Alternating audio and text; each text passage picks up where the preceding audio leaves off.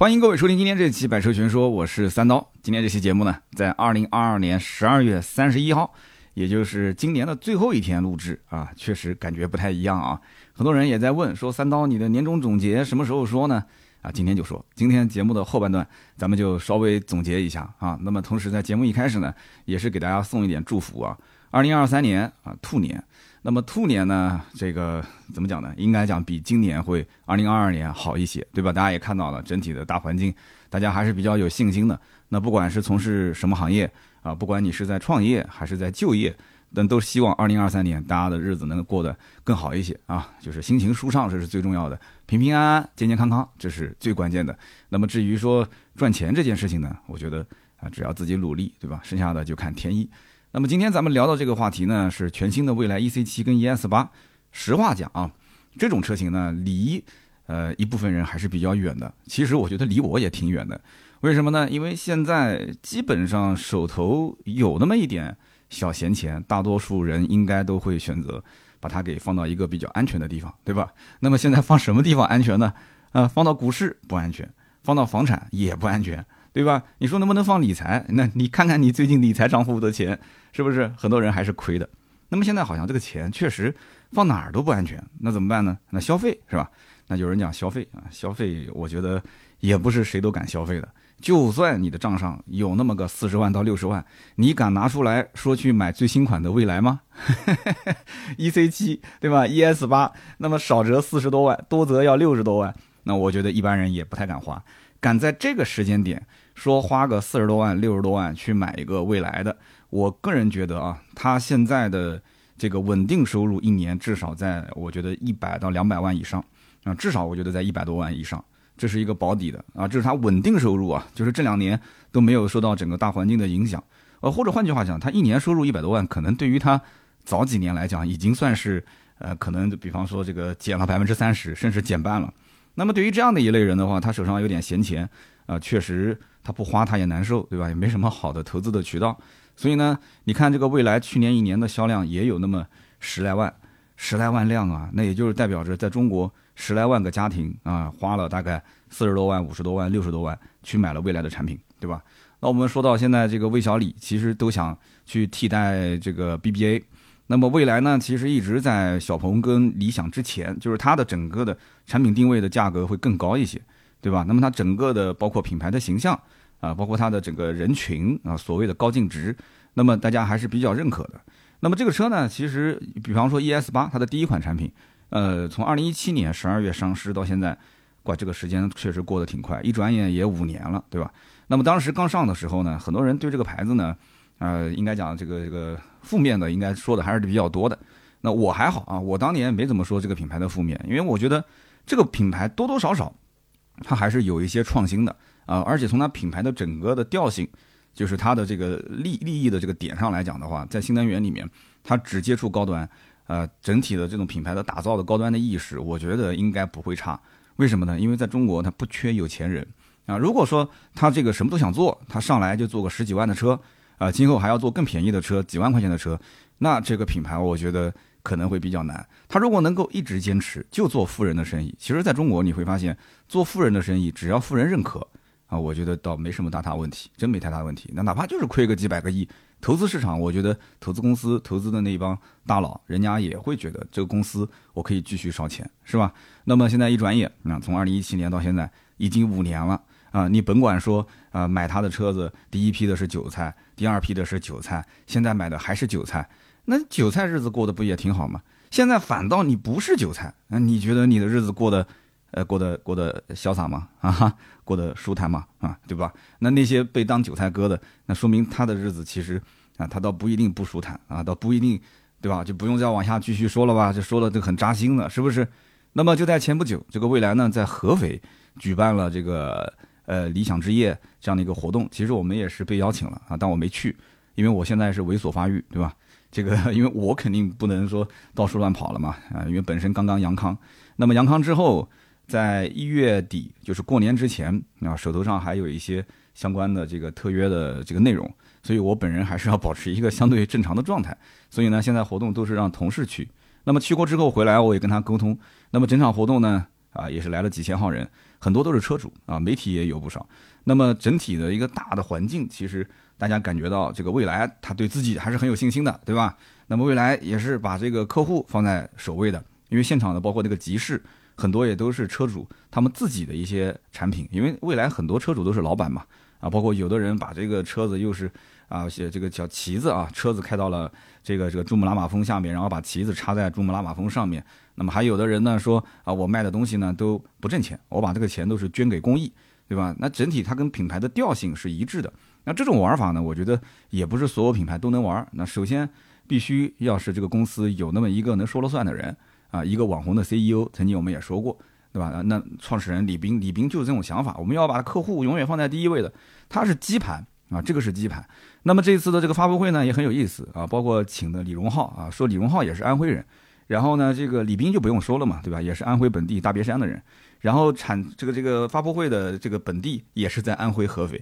所以我个人其实也很看好安徽，看好合肥。实话讲啊，虽然说我们南京对吧，这个这个三省省会嘛，对吧？嗯，这个我们南京跟合肥的关系，我们南京跟安徽的关系，对吧？就是剪不断理还乱的 这样的一个关系。就是我是为我是挺为安徽、挺为合肥开心的啊。今后应该是这个城市，包括这个省份，它的活力，我觉得是比江苏这里可能还要再强一些。只不过呢，咱们这个江苏啊，可能就 GDP 稍微啊稍微高那么一点点啊，就全国排第二。安徽这里呢，可能还稍微要再呃步伐快一点，追赶追赶，是吧？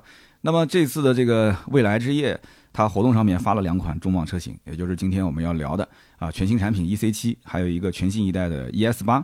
那么距离上一次 ES8 的发布也是有整整七年了，而且最近这两年，这个我们也知道 ET7、ET5 这两款产品。呃，褒贬不一吧，应该讲，就是有人觉得说是从里到外的硬件的革新，对吧？软件也有升级啊，设计上确实也是有创新。那么也有人觉得说啊，没什么新颖的东西，对吧？现在特斯拉也没什么黑科技了，未来也没什么黑科技了，就是感觉电动车或者说新能源。就是一眼就望到底了，没什么东西可玩的。现在对吧？大家都想找点新鲜感，但是呢很难啊。电池技术，不管是呃电控技术，还是说整体的这个呃底盘啊各方面，大家都找不到一些可以玩的点。其实说白了，就是这一类的车型啊，特别是花到了个几十万之后啊，四十万、五十万之后，大家还是希望能玩到一些特别的东西啊。所以没有当年那么惊艳，就像现在换手机一样的。你说 iPhone 十四为什么销量感觉没有以前那么好了？就是不惊艳。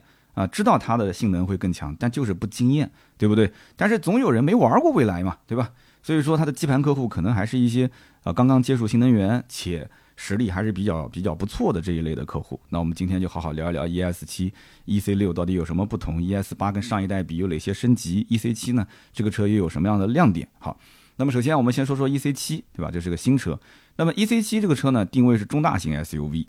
那么整体来讲，其实蔚来家的这个 SUV 车型都不小，真的不小。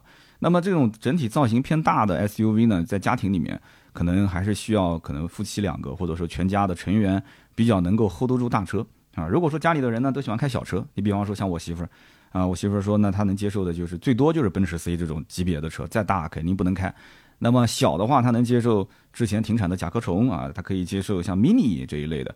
但是小车又有个问题，小车它还不接受那种品牌比较那个啥的，对吧？早年我说给你买个飞度，嗯，我不要，我不要。我说那我给你买个小的威驰啊，威驰那个是我第一辆二手车，是吧？呃，那买了个三厢啊，比方说这个当年叫雅力士啊，后来的致炫啊，他也不接受啊，他对品牌还有一定的要求，对内饰啊、档次啊还有一点的要求。那么这就比较麻烦了，其实可选的不多，所以这一类我觉得其实商家可以好好想一想，精致的小车，对吧？然后整体的品牌，它首先这是个大前提，啊，女生是比较认品牌的。那么这次的这个 E C 七呢，中大型啊，中大型 S U V，售价四十八点八到五十七点八万，我这个价格不便宜啊，是吧？五十万上下。那么简单来讲，E C 七就是 N T 二点零平台打造的首款轿跑 S U V。那有人讲说，N T 二点零之前不就一直在宣传吗？啊，对的，之前就在宣传，不管是啊 E T 五、E T 七，包括之前的 E C 六，其实也都是。那么 E C 六之后，未来推的第二款的轿跑 S U V，它的命名其实已经可以看得出来，E C 七，对吧？E S 七，其实这两个是亲兄弟。但是呢，你会发现他们家的车子长宽高、大小、空间、内饰都差不多。所以呢，你事实可以证明什么呢？就 E C 七、E S 七两台车，除了有一些细节设计不太一样，其他啊相似之处是非常多的。那么未来的 E C 七长宽高是四千九百六十八，接近五米的车长，一千九百七十四，接近两米的车宽，一千七百一十四毫米的车高，其实也不低了。轴距是二九六零，接近三米。那么跟 E S 七比啊，比 E S 七略微的长一点，高度呢相对来讲低一点，因为它要做轿跑造型嘛。那么轴距是一模一样的。那么这个数据对比呢，你还可以去比一比 ES6 啊。有人讲说 ES6、EC7 这两个不是不是就是差一个级别嘛？其实我觉得还好，虽然说大一圈。但是呢，你会发现啊，它的轴距其实差不了多少啊。呃，不管是 ES 六还是 EC 六，它的轴距其实是两千九百毫米啊。它的长度呢四千八百五十，宽度幺九六五，高度幺七三幺。所以虽然说看上去大一圈，实际的内部空间差别并不大。那么有些人呢，他还是希望这个车不用那么大啊，而且你确实这个定价也更便宜一点嘛，因为一个是六，一个是七嘛，对吧？那我省了将近十来万，对吧？空间也没什么区别。还是有人能接受的啊，有人能接受。那么在外观上来讲的话，车头啊，我们讲 E C 七跟 E S 七相比的话，呃，就不能说一模一样，只能说是毫无区别了啊。车头部分，那么也是未来目前最新的一个语言设计，跟 E T 七、E T 五的这个车头造型是一样的。那么相比于 E C 六来讲的话，其实它是取消了中网。那其实也不用讲，E C 六用不了多久也会去换造型的嘛，对吧？用这个封闭式的前脸。那么这个升级其实跟隔壁的特斯拉。呃，现在的新款的这个 Model S 其实有异曲同工之妙。最早的 Model S 其实它是个大嘴，啊，它是个大嘴。那么到了现在最新的 Model S Plaid 版本，你会发现它取消了前面这个大嘴的设计，也是用了封闭式的一个前脸。那我不知道未来的设计师呃是不是从特斯拉上面也是找到了灵感啊？那 E C 七和 E S 七的原创度其实还是比较高的啊，没有人听讲说啊未来的车抄谁谁抄谁谁。但是这一次其实。我个人觉得啊，就前脸部分确实还行啊，就用官方的讲，就是这个鲨鱼鼻的一个设计啊，有这种俯冲感啊，也是整体的这个分组系数降的比较低，零点二三啊，这都是可以拿来去去吹嘘啊，去去去宣传的一个点。但是这个零点二三呢，官方又补了一个讲法，就是说是需要打开尾翼。啊，这个也比较，我觉得也比较实在啊。就是你要不说，大家也不会去研究。但是呢，你要是多说了这么一句，大家就知道啊，其实它本身你要是不开尾翼，它的分组是做不了那么低的。它的尾翼是两段式的开启嘛，打开尾翼之后可以降到这样的一个分组系数。那么我们讲它有一些相似的地方，就跟有一些车相似的点在哪儿呢？主要就是尾部造型啊。有人讲说尾部造型像谁呢？你看久之后，你会发现像卡宴的酷配。啊，像卡宴的酷配，那既然说它叫 E C 七，其实 E C 七包括 E C 六这个中间的 C 啊，因为他们系列里面有 E S 系列，有 E C 系列，C 代表的就是酷配。酷配这个词其实是从法语演变过来的啊。那么早年其实，在欧洲，包括在德国柏林，它当时那个马车，它就是用这个酷配代表的是可拆掉后向座椅的一个啊，可以让乘员舱啊减重的轻快的马车。但是慢慢慢慢，汽车越来越发达啊，进化之后，这个酷配的意思呢，也是千变万化了。啊，就跟我们之前讲的什么 Avant、Allroad、什么旅行车、列装车这些，其实现在也没有那么严格的定义了啊。以前其实还是有那种说法的。那么现在的酷配，它的意思也是你双座跑车啊，你是跑车，我也说是酷配；你二加二的这种跑车啊，也是酷配。你现在轿跑造型的 SUV 啊，它也叫酷配，对吧？所以它不光光限于说啊，就是跑车它就是酷配啊，不是跑车它就不是，不是这样子的。它更多的其实是指的这个溜背造型的意思。那么相比于 ES 七来讲，EC 七其实最大的不同点就是这个溜背。那么这个溜背呢，它又要考虑到实用性，对吧？现在的人买车那都是非常讲究的，对吧？你这空间不行啊，头部空间啊有点压抑，那很多人也不买了。所以设计师还要考虑到说，呃，造型线条要流畅，要有那个酷配的运动感，呃，同时也要保证二排啊。这个如果说有三排的话，但是酷配一般没有三排，如果有三排的话，它还要保证二排三排同时坐的都不是特别难受，所以这很纠结。这就很纠结，就像之前的 E C 六一样，E C 六当时人家人家讲后面造的还是有点太像个大面包一样的，就是太厚重了。那好，现在的 E C 七人家就不给你按照这种说完全考虑到二排的这个车内空间了，那我就完全就是从 C 柱那个位置往后延一点点，直接溜下来啊，把这个小屁股搞翘一点，这样的话呢，看上去就会很丝滑，对吧？但是这种线条、这种角度，包括那个贯穿式的尾灯加在一起。就是你怎么看，你都觉得似曾相识。就是我刚刚讲的隔壁的保时捷的卡宴酷配啊，确实是有些神似。但是就算像酷配又怎样？像卡宴酷配又怎样呢？对不对？那这不是抬高自己的品牌调性了嘛？对吧？这没什么毛病的。然后呢，E C 七它的这个溜背溜到最后的位置的时候啊，加一个小尾翼，这个小尾翼一点点小，不是很大。那么这个尾翼呢有两档设置啊，P 一档为减阻档，八十公里每小时激活，降低分组系数百分之四。P 二档为操控档啊，你看它这个分得很细啊，一百七十公里每小时可以激活。但是我在想，一百七十公里每小时，那就不就已经超速了吗？现在能超多少？超百分之二十是吧？如果高速按照一百二来算的话，百分之二十加个二十四，二十四一百四十四。管，那一百七还是超速啊！所以这个第二档怎么激活呢？一百七十公里每小时，他说可以抵消高速行驶中车辆上下气流造成的车尾压力。那么在两百公里每小时的极速状态下，能提供六十三公斤的整车的加压力啊！这个真的是技术与狠活啊！前提是你这个。能不能在一个合法合规的情况下开到两百公里每小时？赛道里面我估计也就是直线了啊，那直线而尾翼伸一下，进弯道又收回去是吧？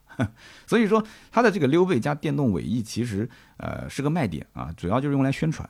你实际在生活当中估计百分之九十九的情况下是用不上的啊，至少是用不上这种极速的我们讲这个下压力，对吧？那么放在电动 SUV 上面，整体设计其实也是。呃，就是如果我要是拍这个车，我应该是会把小尾翼升起来啊，这个设计我觉得是一个小亮点，那给颜值也是加分的嘛，对吧？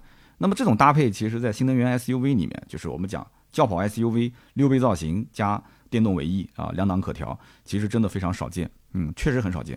那么这也是大家要去消费，你不管是大的点还是小的点，你总归这个点你其他其他车上没有，对吧？这是它有，那有些人觉得啊，扎一扎还是有滋味的，对吧？就像我们讲讲沈阳，人家喜欢吃鸡架。一开始我就问他，我说你们沈阳人怎么喜欢吃鸡架呢？我虽然吃的也很开心啊，他们就问了，说那你为什么南方人喜欢吃鸡爪子呢？哎，这个我还真没办法回答。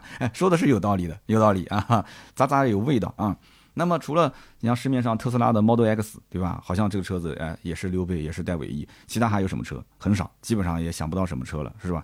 那么 Model X 就就不说了。Model X 的话，其实每个品牌都喜欢跟特斯拉比，为什么呢？因为特斯拉贵啊。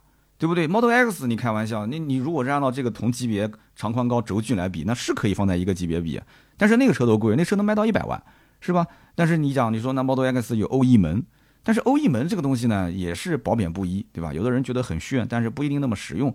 那么也有人觉得说，这个欧翼门现在来看的话，也不是什么很新奇的东西。但是不管怎么讲，EC7 的价格只有 Model X 的一半。啊，这是事实，对吧？你花的钱比他少的多得多啊，但是你实际的体验怎么样，那就看个人了啊，对对品牌的好感度啊，啊对产品的定位啊，是不是适合自己啊，是不是？但是你不管怎么想，你就觉得说比 Model X 便宜一半，那就感觉突然觉得这车好像不贵啊，好像还行啊，四十多万、五十万也能接受，是吧？所以 EC7 呢，我不管它讲从尾部看像保时捷卡宴酷配也好，还是说从价格上来讲跟这个特斯拉 Model X 去比。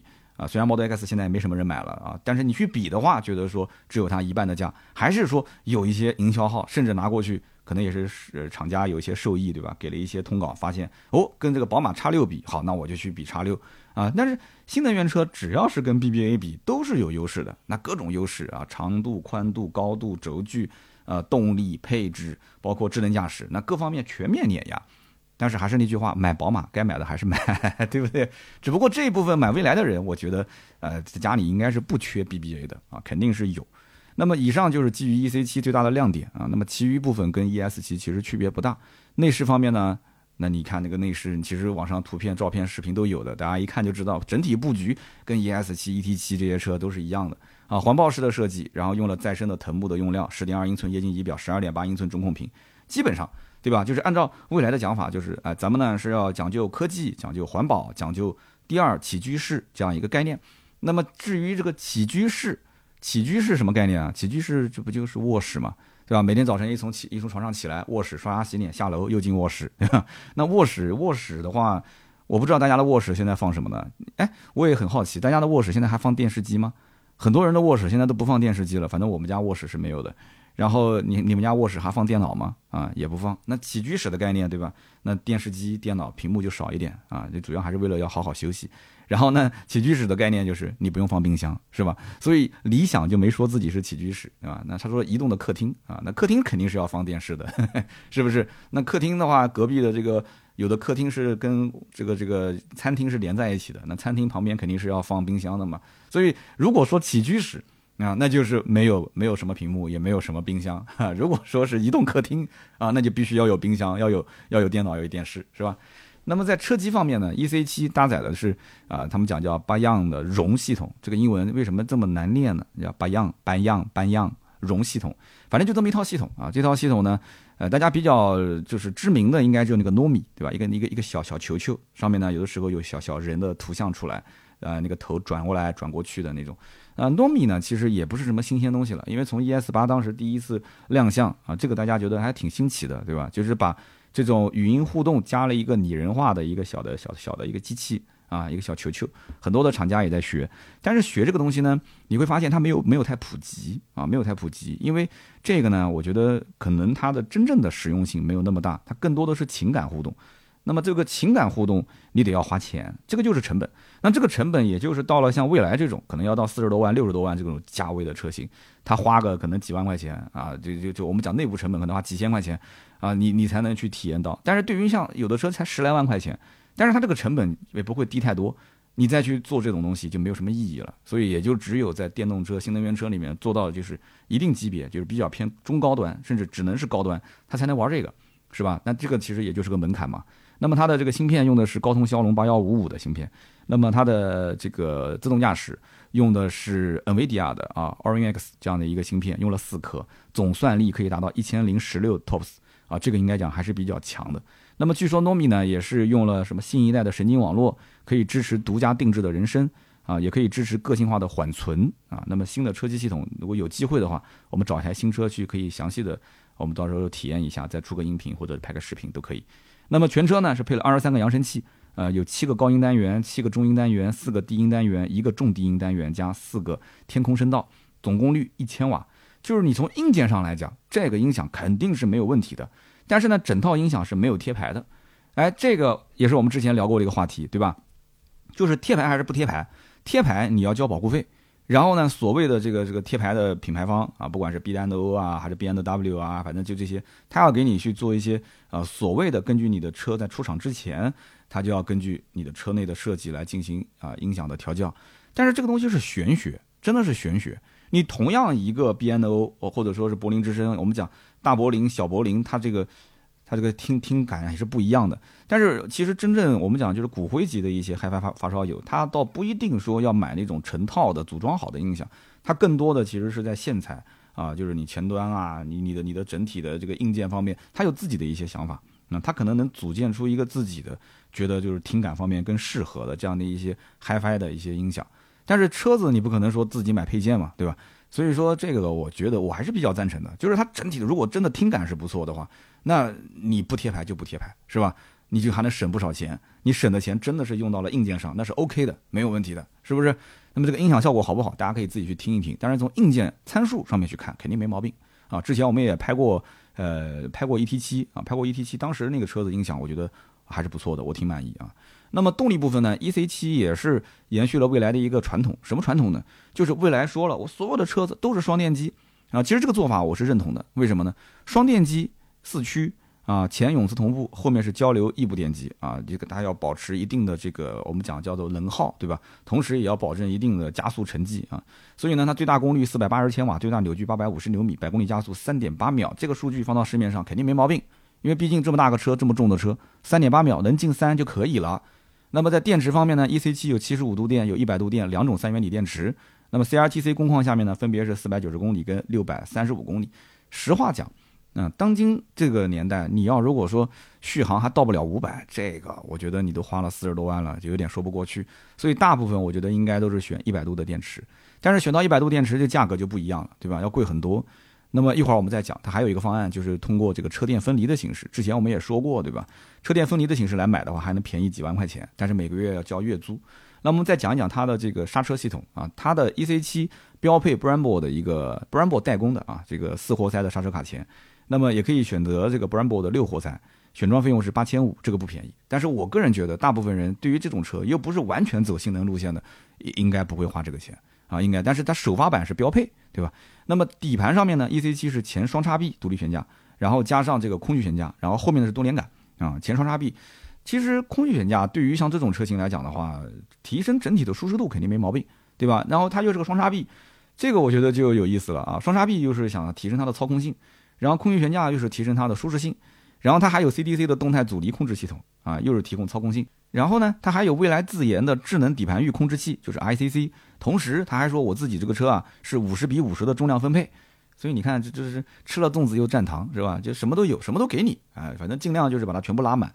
但是我个人觉得啊，对于 SUV，呃，不要有太多的操控性的一个一个这种想法，对吧？你又不是轻量化车身啊，你虽然说这个分组系数也虽然做的比较低，但是这么高的一个离地间隙，然后加上整体的这个车辆的宽度高度，你要保证车内空间，你说要把这个车玩的这个操控多么犀利，这是不可能的事情，对吧？就是空间舒服就行了啊，不要想太多。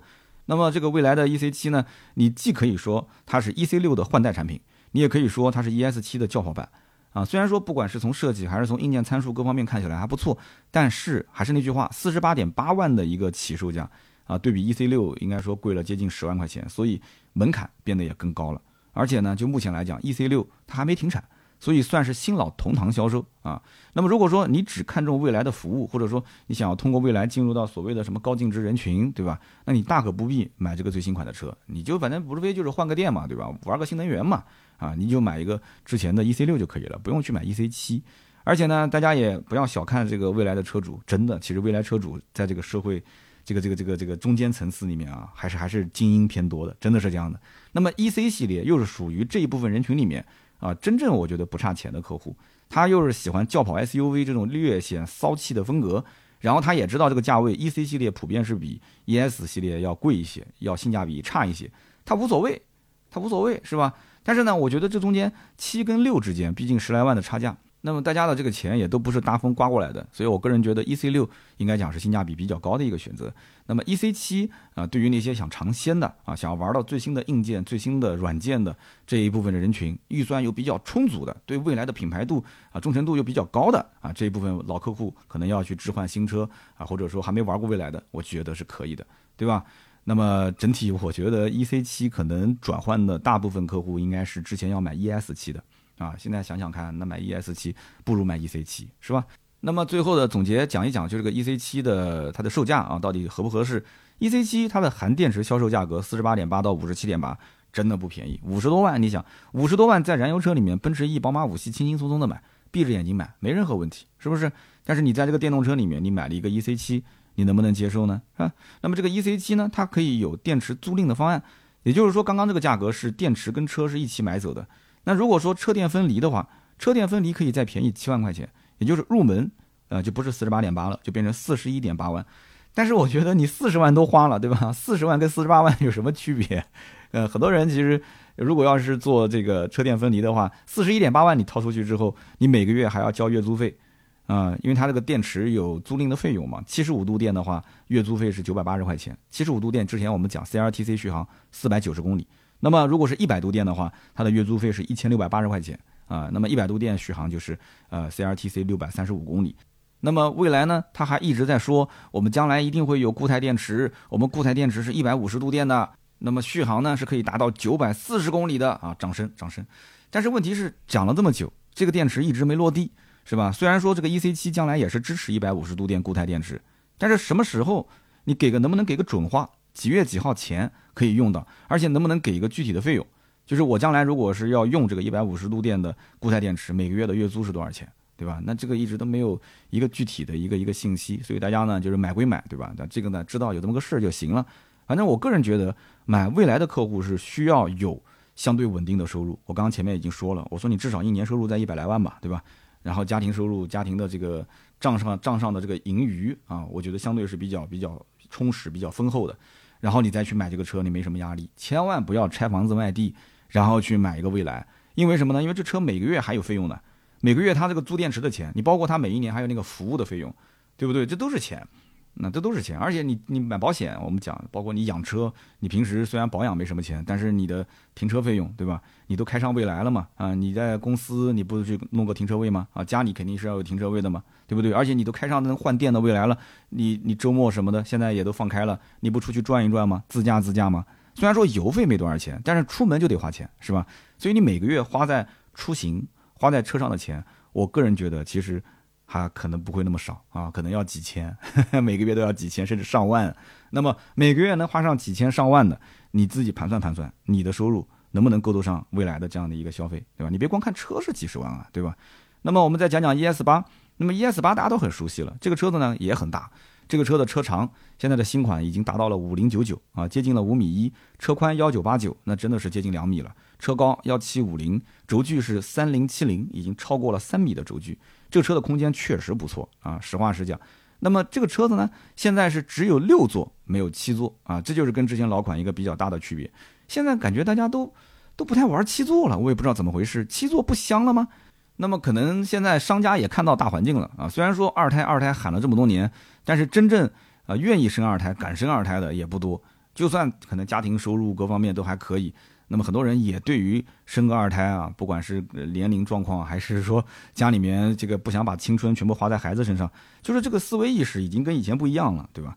所以说现在如果家里就是一家三口啊，最多加上老人的话，哎，其实五座车都够用了。六座呢，无非就是二排两个独立座椅，看上去呢更加的好像舒服一些，而且给自己也是有一个啊比较强烈的换车的理由，对吧？因为你现在的车子二排就是三个座嘛，对不对？那我换个六座车，二排就变成两个独立座椅了，是吧？那么。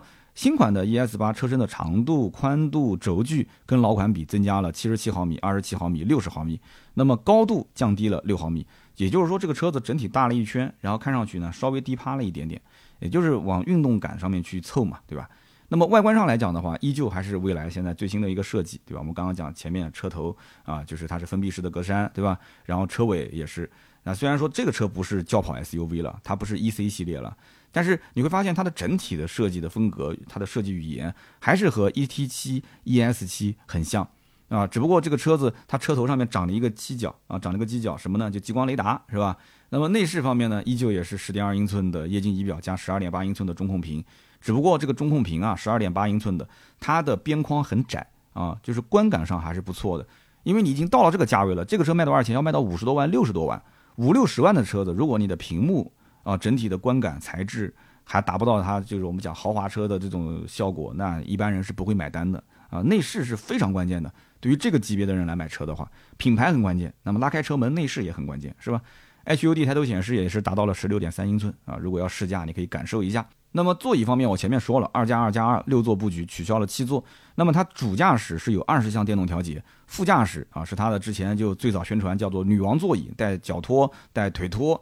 这个呢，其实你要真的玩过，你就知道了。妹子还是真的挺喜欢的，妹子真挺喜欢的。家里面如果说带着媳妇出门啊，就没事往副驾这么一坐，往后这么一调啊，把这个腿托一打开啊，又有个二十二项的电动调节，那他肯定开心啊，这不用说的嘛，对不对？所以车主，你不管你说他是不是韭菜，车主实际使用的时候，他的满意度还是 OK 的。啊，至少其他车上它没有做到这一点，是吧？那么不仅如此啊，这个车子呢也有同级比较少见的热石按摩，它有五种模式，两档的强度。那么当然了，它最基本的包括像什么加热啊、通风啊，这些都是有的。就是加热、通风、按摩，就是说白了，一排、二排座椅都是带的，三排座椅呢带加热啊，没有通风，没有按摩。那基本上这个配置，我觉得在座椅层面上来讲，基本算是拉满了啊。那么 ES 八有普通版，有行政版啊，还有这个签名版。这个呢就不用说了，肯定是一个比一个贵，是吧？那么这里面重点它的这个区别在什么地方？就是它的二排，二排普通版本中央是个过道，上车之后通过二排两个座椅中间，你可以走到第三排。但是到了行政版呢，它就不是这样了。行政版它中间有个固定的叫行政中岛，就是类似像扶手箱一样的一个行政中岛。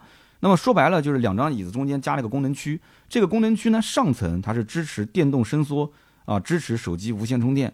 下层呢是一个比较灵活的储物空间，里面呢可以有选装这个车载冰箱啊，车载冰箱五千块钱，我的个乖！你想想看，家里面买一个非常非常不错的冰箱，我估计也就五千块钱，但是车上就这么一个小冰箱要五千块钱，所以真的只要是车载的东西啊，原装的东西都不便宜，这个价格我估计快赶上保时捷了都已经，那就看你自己啦，对吧？我个人觉得很简单，如果你是长期用四座的。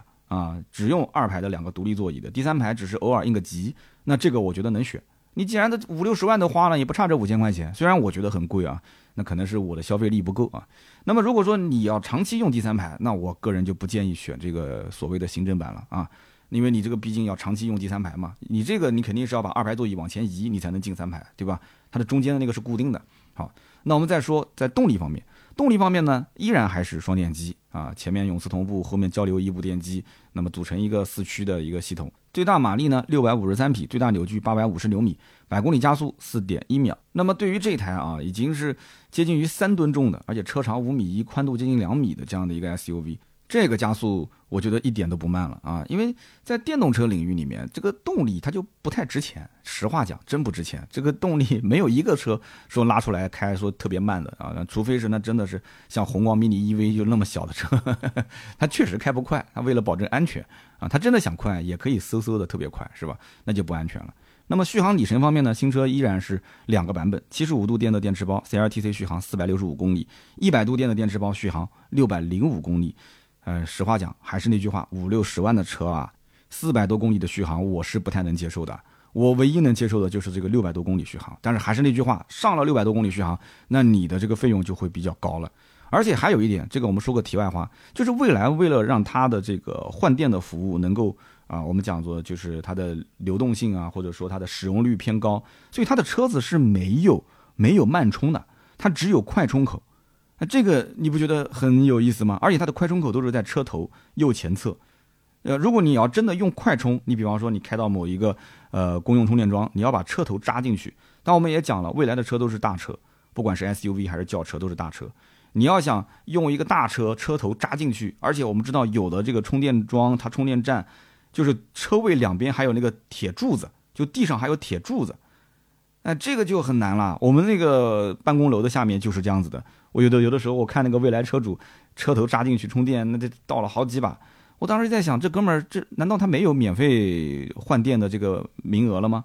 还是说他嫌免费换电的太远？我印象中就在我们公司斜对面就有一个免费换电的换电站，他怎么不去换电呢？为什么要要挤在这个地方跟网约车在一起去抢充电桩呢？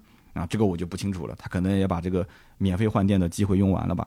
所以说它是只有快充没有慢充口的，那么因此它其实就是让你去选择它的换电的服务啊，而且说实话用快充口也不方便，在车头的位置啊。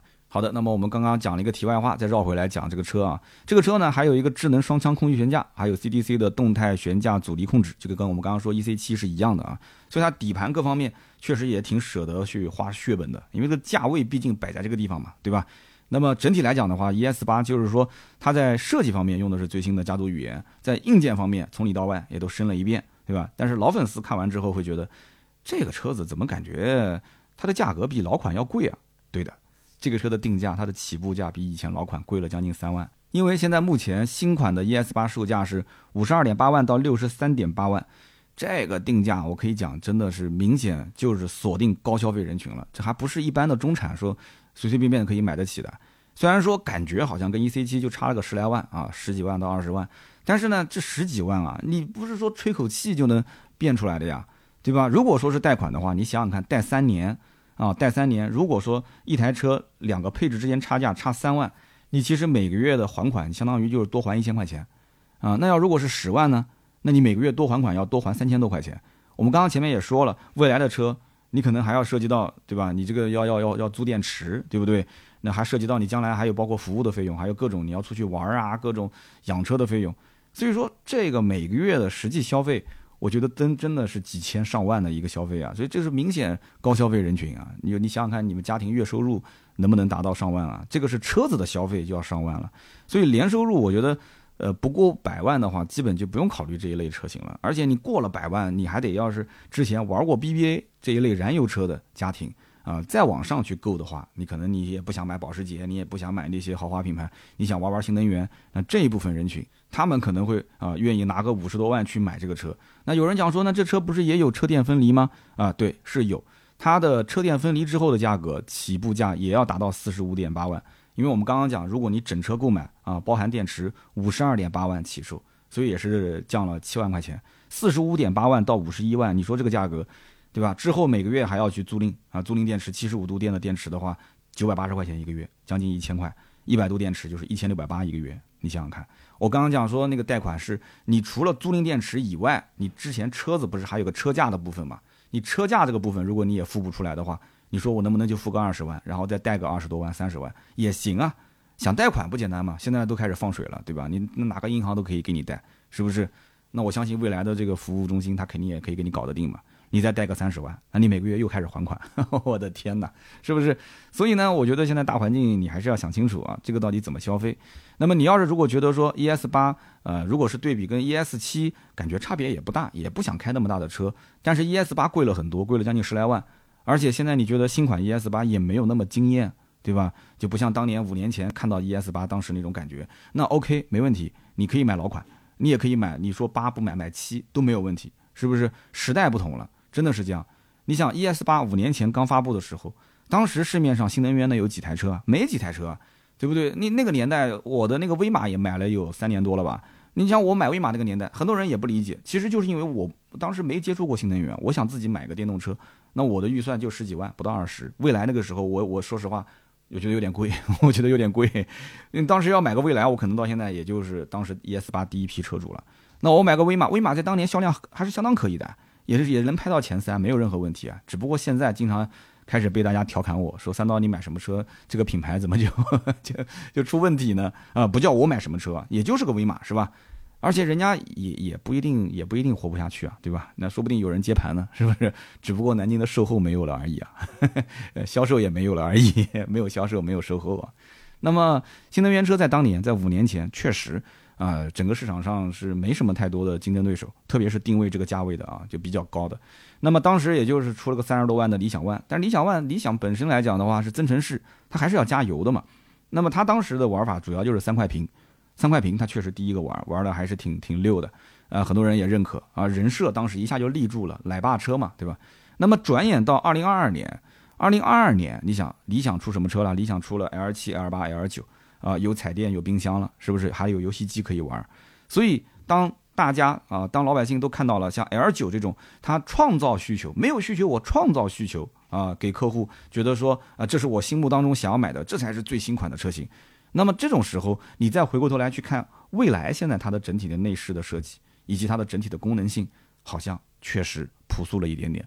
是不是就只能讲说中规中矩，但没什么亮点？你要说什么硬件？你说硬件从算力上来讲，它的硬件一点都不比别人差，不比理想差，这个没有任何问题啊。包括智能驾驶各方面啊，车机系统都没有问题。但是就似乎就是没太放得开，他还是觉得说他要中规中规中矩，就是走这种就是我的实力感觉是厚积薄发啊，我有，但是不一定要全部给它用出来，不要玩那些虚头巴脑的东西。但是这年头你会发现，新能源、新造车势力不玩虚头巴脑的东西不行啊！你看销量就摆在那边嘛，对吧？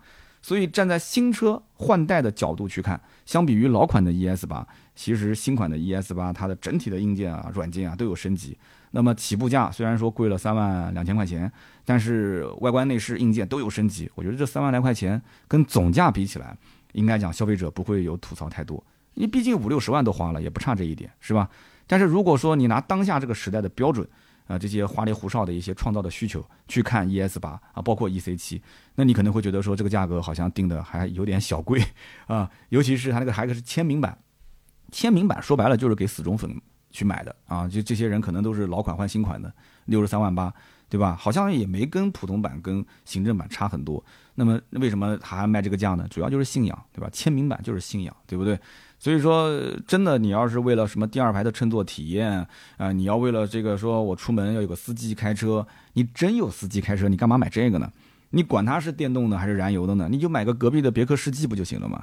那是正儿八经的头等舱座椅啊，是吧？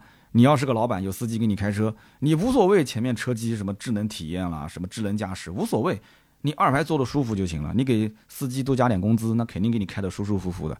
然后你只要座椅有加热、有通风、有按摩，你再配个大彩电啊，而且是那种可升降的，对吧？跟前排的这个司机可以把它直接隔离开，你后面嘛一个人、两个人干点什么事，那司机也不知道，对吧？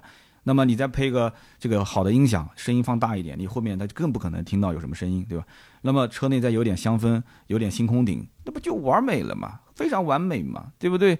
那么你想想看，这未来它。没玩啊，人家别克都玩这个了，蔚来没玩啊，所以我觉得别克跟蔚来可以，哎，两个人合作一把，对吧？哎，然后蔚来把自己的电动的技术给到别克，别克出一款这样的换电的车，哎，这不挺完美吗？是不是？G R 八换电版。所以总结来讲，新的平台的蔚来产品虽然说看上去处处都是亮点，但是呢，又总觉得这个车子呢没有什么让人眼前一亮的黑科技，这个就感觉像看苹果的发布会。有人讲说你怎么把未来跟苹果放在一起？那这比喻嘛，比喻你无所谓的，对吧？就是说苹果它出的这个每一个新一代的产品都比老一代的硬件会强很多。你光看它芯片你就知道了，确实很强。但是呢，就是缺乏一些冲动去消费啊，真的就缺乏。那这种冲动就是只能是从我的实际需求。你比方说我的 MacBook，我这个 MacBook Pro 是从啊，我应该一七年买的吧，一六年还是一七年？我看是一六款嘛。那么我一直讲换笔记本，换笔记本，到现在没换。实际上它现在剪辑只要是呃普通的用手机拍的，没有任何问题，对吧？Final Cut Pro 剪辑也非常好，我平时用剪映就是处理一些简单的视频也没有任何问题。但是呢，我也知道最新款的这个芯片很强，但是我就找不到去换它的理由。虽然说我这个版本是当年最拉胯的那个蝶形键盘的版本，我也知道现在的这个键盘它这个这个实际的使用感受比我的这个版本要好很多。但是我回头想想看，我一年到头。也就是出差用一用笔记本，平时笔记本在家里面都是落灰的，所以我还是没有冲动去消费。我就觉得它没有那种让我一下觉得它跟以前是跨时代的一个产品，就没有这种感觉，所以我就我就不换了呗，就继续等呗，对吧？我手机也是嘛，手机虽然现在什么小米啊，甚至 OPPO 啊，现在都说自己很强啊，但是我我看看我之前的那个华为 P 三零，我觉得当个备用机用用，好像也没什么问题，是吧？是不是？那么现在也是这样子的，未来说我是最新的 NT 二点零的平台啊，我现在硬件啊、软件啊都有升级，但是你再看现在这个车，你会发现好像未来到现在为止也就是一款车，对吧？从 ET 七开始，ET 七，然后 ET 五是 ET 七的轿跑版，ES 七是 ET 七的 SUV，EC 七是它的轿跑 SUV，ES 八是 ET 七的六座版 SUV 啊，不就这么回事嘛，对不对？大家开始就就图省事了。呃，理想不也是一样吗？L 七、L 八、L 九，其实不就是放大缩小，然后六座还是五座，不就是这么回事吗？所以未来，包括现在的新造车势力理想，这些都是懂造车的啊，造一款车出来，然后再延伸出四款不同的车型，对吧？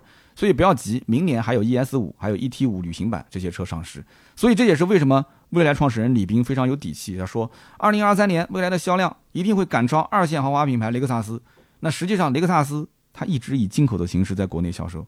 那么混动车型的价格跟燃油车比，确实它是没有优势的啊。那么这两年整体的销量下滑也非常严重。那么今年十一月份，雷克萨斯的销量才一点二六万辆一个月啊。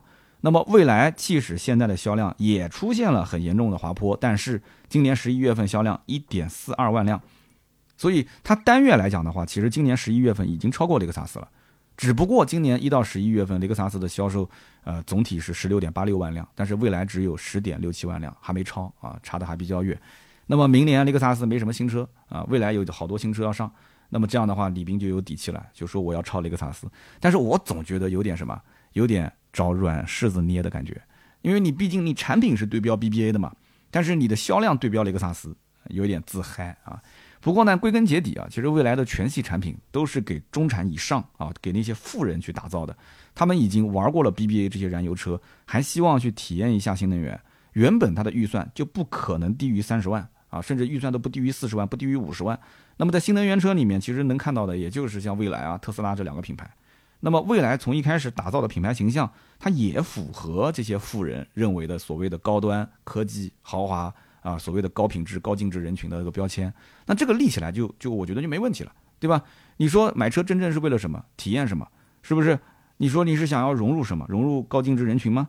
这几十万反正都是花出去了，买什么都是买，对吧？没玩过未来的中产，没玩过未来的这些富人，大有人在，大有人在。老车主换购，对吧？给儿子买车啊，年轻车主的这种所谓的就什么 old old money、new money 这些，他们的这种认知。跟以前的这一些就是只买燃油车的人是不一样的，对吧？而且老车主刚刚也提到了，这里面是不可忽视的一个基本盘啊，基本盘。所以我觉得未来明年的销量应该不会差，只不过现如今整个的大的经济环境虽然在复苏，但是市面上你会发现真正能掌握赚钱资源的人并不多。那么今后很有可能出现就是我们讲叫 M 型社会啊，大家可以买本书看看，叫 M 型社会。如果说中产返贫或者说中产崩塌。那么对于未来品牌来讲，其实肯定是个坏消息嘛，对吧？那么这是个很大的一个群体，这个群体如果说收入开始倒退的话，那那那未来品牌其实它今后想要越来越好，我觉得它首先一定不能碰三十万以下的车，啊，就不能再把车的整体调性再往下降，而它要多开发一些一百万以上的电动车啊，不管有没有人买，如果说要能打造几款说啊确实是爆款，就是不管说爆款不是说销量好，就是它的口碑特别好。一百万以上的口碑特别好的电动车、新能源车，能够把七系 S 级客户啊，甚至 GRS 的叉七这一些客户全部吸引过来，能把 AMG 甚至 M 系 RS 的那些性能车用户全部拉过来，把他们拉下水，啊，成为去置换啊未来的这些上百万级别的电动车的车主，那今后富人才会坚定不移的成为未来的主力消费人群。好吧，那么今天我们就聊那么多啊！以上就是关于未来 ES 八啊 EC 七我的一些分享。那么也感谢大家的收听啊！有说的不正确、不对的地方，我们也知道未来有很多的死忠粉，很专业，也欢迎在我的节目下方啊多多的评论、多多的刊物。那么如果觉得不错呢，可以点赞、评论跟转发，留言互动是对我最大的支持。我会在每期节目的留言区抽取三位，赠送价值一百六十八元的芥末绿燃油添加剂一瓶。那么下面呢是关于身边事环节啊，今天呢简单的总结一下二零二二年。那么今年二零二二年，其实我没有专门做一期节目去讲，主要原因在什么呢？大家都知道，网易前段时间出了个事儿，对吧？啊，我相信有的人应该看过这个相关的报道啊。那么总编辑说什么连降两级啊，然后整个团队说这个取消年终奖，对吧？在网上这个事情，反正你稍微搜搜应该能搜到。那么其实二零二二年很多事是不能说的，很多事情你知道我知道大家都知道，但是呢最好不要说啊，心里清楚就行。那么同时二零二二年，我觉得是每一个人。呃，都比较这个这个猥琐发育的一年。那我今年这一年，从一开始，其实去年年底的时候，我就给团队定了一个基调，就是今年该挣的钱一分不能少挣，对吧？因为这个是要用来过冬的。那么今年呢，也不要做大规模的一些新的尝试，因为我们知道，你开一个新账号啊，或者尝试一个新的内容的形式，你肯定要涉及到一堆的啊人员编制的改变，人员的这个重新工作的安排。而往往这种就容易出现风险，什么风险呢？第一个就是你的投入产出比肯定会前期就只能投入没有产出嘛，对吧？因为你要开始慢慢的增粉啊，然后内容可能会成功，也可能会失败啊，就可能会是沉没资本啊。那么同时人员的心态也会有变化，你老板是很有干劲的，你是要创新啊，对不对？为什么呢？因为你的风险是伴随着你的收益，那一旦要是这个模式成功了，那很有可能你伴随着就是未来几年你都可以吃这方面的红利。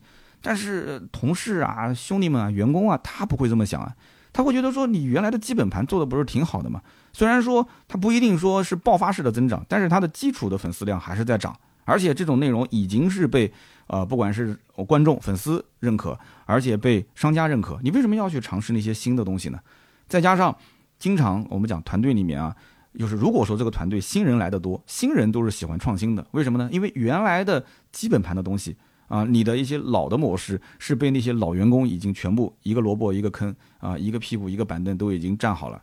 那么新人他必须要在一个新的领域里面打出一片天，所以他一定要提出各种啊新的方案，说啊老板你应该这么做，老板你应该那么做。但是时间是有限的，时间是有限的。那么我们讲今年我们主要的精力，大家其实也都能看到，我们的更新是比较有规律的。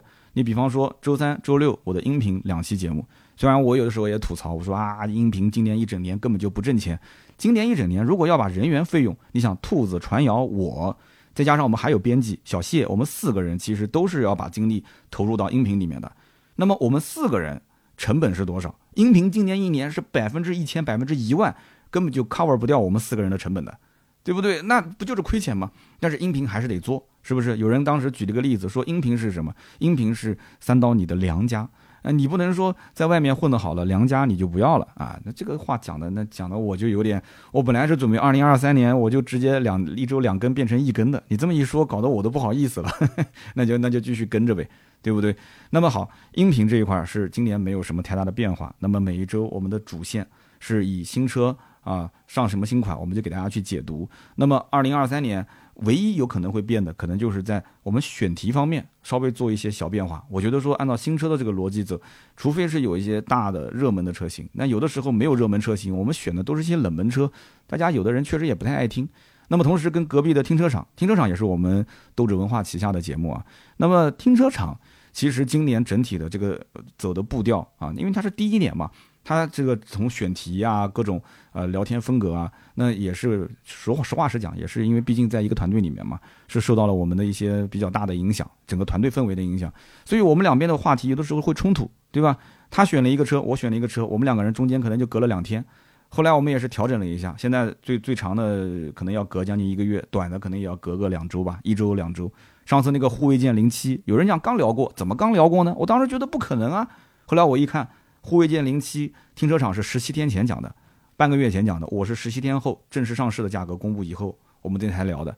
但是呢，很多的听友他因为两边都在听，他感觉好像十七天前也就是 两天前、三天前。那这个问题呢，我觉得还是选题方向的问题，这个很好解决啊。所以我前两天也是找停车场聊了一下啊。我的意思就是我们在选题方面啊，就是在选题的思路方面还是要稍微改一改。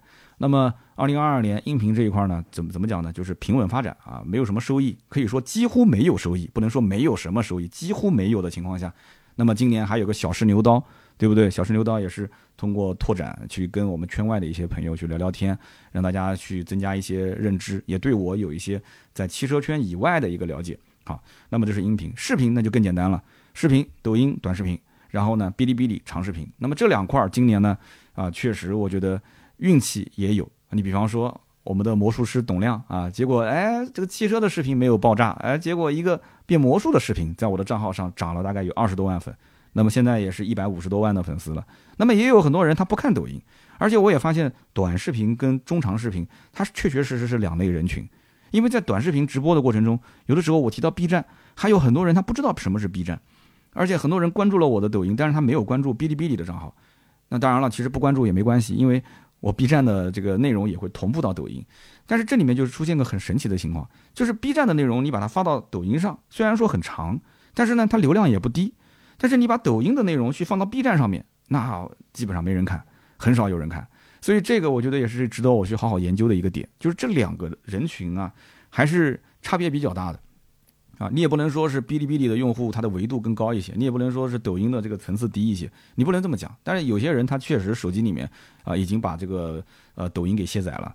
但是呢，你你像我在篮球场跟人聊天，有的时候问问你什么职业，我什么职业，但是抖音基本上人手都会装一个啊。虽然现在有很多人卸载，但是大部分人还是有的。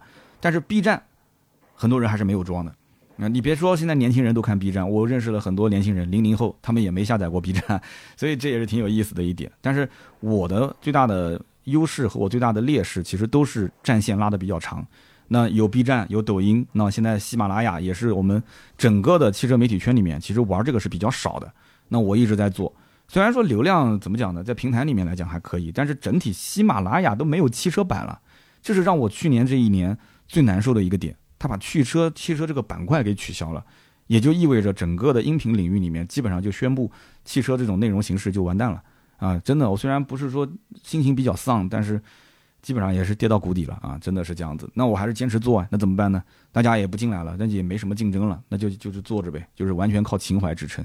那我们再讲图文这一块，图文现在还有人看吗？图文除了像我这一类的，就是说在汽车媒体同行，因为你看视频、看音、听音频都会花很多时间。但是我要了解一款车，我要是看图文，那是最快的。图文是基本盘，每一家必须得有。但是图文做的也很辛苦，为什么呢？因为你每个字都是原创要去写，你还不能去摘抄。然后写完之后，洋洋洒洒一篇文章六七千个字，四五千个字，大家又没有耐心看。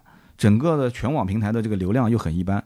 但是这个东西又有用，为什么呢？因为你要真的要买车，我相信但凡买车的人，图文还是看的最多的吧，对不对？你花很多时间去看视频。七分钟、八分钟、十分钟，你看个两三篇这个视频，你可能半个小时、一个小时就过去了。你真正一天能有时间空下来，你不去刷刷剧，你不去玩玩游戏，不去陪陪孩子，不出去锻炼锻炼身体，你还花那么多时间去刷手机看视频吗？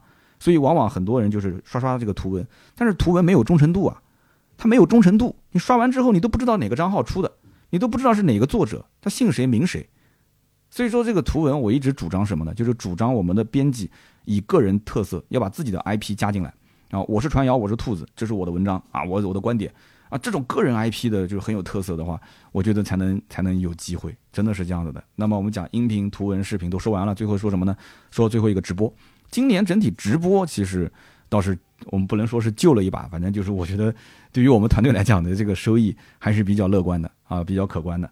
那么今年从一开始，呃，就是年头疫情比较严重的时候，那比方讲北京的媒体，他本来接了一个活，在江苏或者叫上海。哎，他过不来，但是我江苏这里放的比较宽，哎，我就可以救个火。我今年光是这种救火就救了很多场，啊，这个费用本来是给到北京的媒体的，他他北京他出不来了，那怎么办呢？给到了我，我三刀三刀，你能不能救个火啊？咱去哪儿？啊，去上海，我说可以啊，去无锡可以，常州可以，那就是今年就这么就是直播还救了很多场啊，所以这样一来的话，哎，就是今年音年音频不怎么挣钱，但是呢。那直播这边稍微挣到了一些。那从我的角度来讲，今年其实比较让我满意的就是这个中长视频啊，哔哩哔哩，别人研究车，我研究你。现在不管是出去参加活动也好，还是粉丝见到我也好，很多人一看到我，这不就是那个研究你嘛？这个小 IP 算是立住了。但是呢，我觉得也只是刚刚开始，只是刚刚开始，后面还有很长的路要走。为什么呢？因为大家的新鲜感来得快，去得也快。现在明显发现这个流量也是到瓶颈了，后面呢也是需要找一些新的呃玩法和内容形式去补充啊，这样的话大家才会常看常新嘛，对吧？但是呢，我总觉得其实你要有自己的拳头产品啊，不能太变。你比方说可口可乐出了那么多的口味，但你真正想喝的还是原味，对不对？那包括这个麦当劳、肯德基这里面出了那么多的新产品，但是你真正想吃的还是麦辣鸡翅，对不对？还是它最原始的那几个汉堡。行了，今天反正总结就聊那么多吧。二零二二年，反正整体来讲猥琐发育，今年这一年还算是比较平顺，没有太大的问题，但是也没有太爆发式的增长，没有惊喜，没有意外。我希望明年呢也是顺顺利利的。其实也不是说我们这个团队能有什么多大的爆发式的增长，机会呢是给有准备的人。但是呢，机会本身来讲的话，实力也很重要。实力这个东西，如果你自身没有爆发式的变化，或者说你的内容形式没有非常大的爆发式的改变，那我觉得根本性的还是稳中求涨、稳中求进就可以了，好吧？这是关于二零二二年的一个小总结，也是希望大家呢今年二零二三年啊顺顺利利的啊。好的，下面呢是关于上期节目的留言互动环节。上期节目呢，咱们聊的是护卫舰零七，很多人呢是比较纠结啊，是买这个车还是买比亚迪的唐啊？其实不用纠结，上期节目聊的已经非常清楚了啊。我相信很多人其实手上拿着二十多万，想买什么车，如果最终看到比亚迪的这个品牌的话，基本上他应该自己会有自己的想法。哎，比亚迪的车主还是比较有主见的。那么上期节目我看到有一位叫做肖爱慕，他说啊，三刀这一期呢，那是求生欲拉满了。关于比亚迪呢，其实有一点我不太明白。呃，都说这个比亚迪的车上很多都是这个自产自销的啊，不管是它的电池啊、电机啊，还是它的很多的一些零配件，甚至包括芯片。那么为什么比亚迪的车现在反而是越卖越贵了？哎，这个问题我觉得问得好啊！为什么反而越卖越贵了？我觉得主要还是品牌力吧，品牌力、品牌营销。你说，如果比亚迪是你家的品牌？你是希望比亚迪的价格是一直保持可能十年前的状态，然后一直是越卖越便宜，对吧？啊，你说把这个利润让给消费者，那你觉得这个意义在哪儿呢？嗯，意义在哪儿？它现在就是卖的贵，它也不够卖，它现在产能等于它的销量，产量等于销量，对吧？大家都是一窝蜂的想去想去买比亚迪啊，觉得说现在买车一定要买新能源，要买混动，那比亚迪正好它的这个插混。呃，一直都是它的这个王牌的技术啊，王牌技术，就是在这个圈内啊，这个名气很大。那虽然说家家都有插混，而且其实怎么说呢，就是插混说到底了，这个技术最本质上呢，一个要不就是节能，一个要不就是呃油电混动之后呢，这个加速更好一些，动力更强一些。那么比亚迪这个营销包装这么多年的人设立得非常的稳，那么现在又吃这一波红利嘛，所以它不管卖什么车，它的价格没有必要是卖到行业内最便宜的。它没有必要啊，对吧？它也不用是卖到最贵的。比亚迪的车你也谈不上说毫无性价比可言，是不是？那么再加上它原始的基盘客户，再加上它的这些本身就有底粉在网上帮它吆喝啊，再加上比亚迪的车子呢，就是还是比较稳的。我个人觉得，我说的稳是什么呢？就是新造车势力现在出的很多车，虽然说有很多看上去啊不错的这个大屏幕啊，看上去不错的车机系统，但是实际用下来，其实它背后也是。出了很多问题啊，黑屏、死机、重启啊，包括智能驾驶用不了、出故障，对吧？那比亚迪好像这方面确实负面新闻比较少啊，所以呢，因此有些人求稳啊，有些人觉得说那，比亚迪啊，新能源混动，所以就是这样子慢慢慢慢让它的销量今年真的卖的是非常非常的好。那么下面一位听友啊，叫做意在天，他说：刀哥，我第一次留言啊，我本身是学车辆工程专业的。百车全说这个节目呢，我是从专科一直听到了本科，然后又听到了研究生啊，可以可以，专升本，然后又考研，厉害。他说我现在是在一家客车厂工作，那么即使工作很忙，我还是每天晚上睡前都会听三刀的节目。那么因为这个习惯啊，到现在已经坚持很多年，那么也让我学到很多专业的知识啊，书本上没有的知识。今天呢，我刚好看到了喜马拉雅出了年度报告。那么听百车全说，今年是听了一万四千三百八十五分钟，累计收听了四万四千八百九十一分钟。停车场我也听了八十九个小时。他说这两档节目呢，我会一直听下去啊，也是感谢刀哥团队的陪伴。也是谢谢你啊，真的非常感谢。最近我也看到很多的朋友在我们的群里面啊，包括在评论区啊，都在发这个年终的呃收听报告啊，年度报告。我也是非常感动，很多人就是一年到头，我觉得听可能八千分钟、九千分钟的都太常见了，好多都是过万了。这个一万四千多分钟确实算是挺多的。然后我也是下周吧，下周我准备让盾牌让大家来这个做一个小评选，然后我们看一看我们听友当中，呃，就是今年今年听的最多的。听友啊，前三位是哪个？然后我们再看一看累计收听的最多的这个老听友有哪几位是能排到前几名的啊？给大家准备点小礼品，我来跟盾牌说一下，这挺有意思的啊。今年也有人在问说做不做这个排名啊？其实打内心来讲，我是不太愿意做排名的，因为这个比来比去吧，有些人很开心听得多嘛，但是有些人其实他不太开心，他不是说。就三刀的节目我不听，而是我也知道大家都比较忙，有些人呢就是抽空听，看到这个选题比较感兴趣就听听，对吧？如果说这个车型确实离自己生活比较远，兴趣不大，那可能直接就拉到后面听身边事了啊。身边事如果兴趣也不大，那这一期他可能就跳过，这都能理解啊，都能理解。那么能从头到尾一直坚持听完的，呃，我在想有的可能还不一定都是听完的，有的是。只不过他听的时间是在晚上，在睡觉的时候，呃，听着听着听着睡着了，然后结果这个手机那边一直在重复播放，而且这单身的跟结了婚的和结婚家里带孩子的收听时间确实不一样啊！你要如果我一个人租个房子，在一个小的空间里面，那我可以从上午一直播播到晚上，如果不上班的话，是吧？好的，也是感谢大家，真的非常感谢啊！等会儿我下周一吧，我来让这个这个盾牌来发布一下，让大家招募一下，看看大家的这个年度小报告。那么下面一位听友叫做酸苦甘辛咸啊，这个名字起的真的是听的就感觉 挺挺那个的。他说，呃，关于感染这件事情，我觉得可以说几句，因为我是一个 ICU 的医生。哦哟，管 ICU 的医生，重症啊。他说，我从这个放开管控开始，科室里面可以说是迅速塞满了阳性的重症病人。那么我们还要给这个阳性病人做最危险的呃气管插管。呼吸机可以说整个工作环境病毒的浓度是非常高的。那么防护装备呢？呃，也就是 N95 的口罩，再加上面屏啊，面屏就是那个戴在头上，前面有一个像塑料护板一样的，能遮着鼻子嘴巴，是吧？他说我们是没有穿这个防护服的，就是那个像大白一样的防护服啊。但是呢，到目前为止啊，核酸还是阴性的。所以他说，我觉得真正做好防护的话，还是可以避免感染的。能不感染，那当然最好是不要感染。昨天急诊科室里面有个阳性，十八岁，他呢有先天性的心脏病啊。这个年轻人最后呢就没抢救回来，很遗憾。我们常跟患者的家属说，再低的死亡率落到个人头上，那就是百分之百。那么这一段看的也是挺心酸的啊。二零二二年，说实话，到了最后的尾声，大家呢也都经历了一场，对吧？啊，确实，呃，现在反正我觉得吧，经过了这一次的。这个这个从阳性到阴性的经历，虽然说可能有些人不严重，你比方说我，我就不是特别严重，两天吧，呃发发烧啊，浑身酸疼啊，那么后面几天感感冒啊，流流鼻涕啊，好像也就这么过来了。但是呢，我们也知道这件事情肯定不能轻视啊。二零二三年呢，有没有可能第二次、第三次，对吧？这个都不太好说。那么最近我身边最近最近的一个事情，就是一个高中生啊，就是我们小区周边的一个高中生。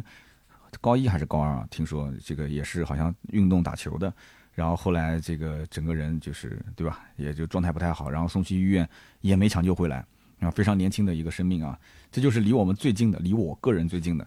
那么我呢，大家也看到我微博了，就是我实在难受啊，在家里面待了一个星期了，那我也想去运动运动，但是呢，大家也都是劝我，然后包括微博上我也在问，我说那这个到底这个运动量对吧？你走路你总得走吧？你走路的运动量。我就是去球场活动活动身体，我觉得问题不大吧。然后有两天晚上我也去投了投篮啊，也没有打正式的比赛，就是投投篮，投投篮啊。然后跟球场上的小区里的好朋友们聊聊天，也没怎么出汗。但是呢，就是因为出了周四的这个事情，然后我媳妇儿就严令禁止我再去篮球场，你去看球都不行，因为她知道这个东西你说不准的，对吧？你手痒了，别人这么一传，说哎呀，这个我们正好六个人嘛，就八个人嘛。呃，就三缺一啊，这个这个四四缺一啊什么的，你上上上上上啊，你真的一上，你这么一运动，这个量你不好把控，对吧？所以呢，他讲的也对。那因此呢，就是暂时这两周咱们就 我就远离球场了。那么我也是在此提醒各位啊，大家不要觉得自己好像没什么毛病啊，对吧？身强体壮的啊，这次的这个阳性也就是发发烧啊，对吧？也就是感感冒啊，好像没什么回事。但是呢，我觉得个人的这个我们讲抵抗力啊，包括个人的这个这个承受能力，你的上限，我觉得不要去挑战啊。这种红线还是不要乱碰啊。这种事情，说实话，就 一旦要是就是他们讲叫心肌炎是吧？一旦要是就是心脏这一块要出点什么问题，上呼吸道出点什么问题，这个人是一秒两秒的，你可能不呼吸可以，就一分两分钟，我不知道能不能撑得过来。就这个东西。对吧？这真的有的时候也挺脆弱的，所以呢，呃，以我为例，反正二零二三年呢，咱们先苟着，真的是得苟着，要猥琐发育，猥琐发育。今年呢，反正也是希望大家顺顺利利的。那么今天更新的时间可能稍微晚了一些啊，应该是已经到凌晨一点了。实际上节目我在啊十一点十点多钟的时候已经录的差不多快结束了，但是呢，今天因为是跨年啊，孩子呢要去放放烟花啊，然后呢，这个晚上也是两家人。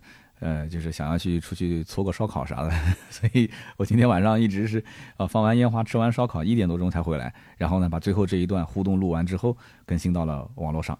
那么也是在此，二零二三年的一月一号啊，录节目的时候是二零二二年。呃，然后录最后这一段的时候，收尾是二零二三年的一月一号。我这个节目本身就是跨年了，也是希望大家呢，在二零二三新的一年啊，有新气象，事业、家庭各方面都能更上一层楼。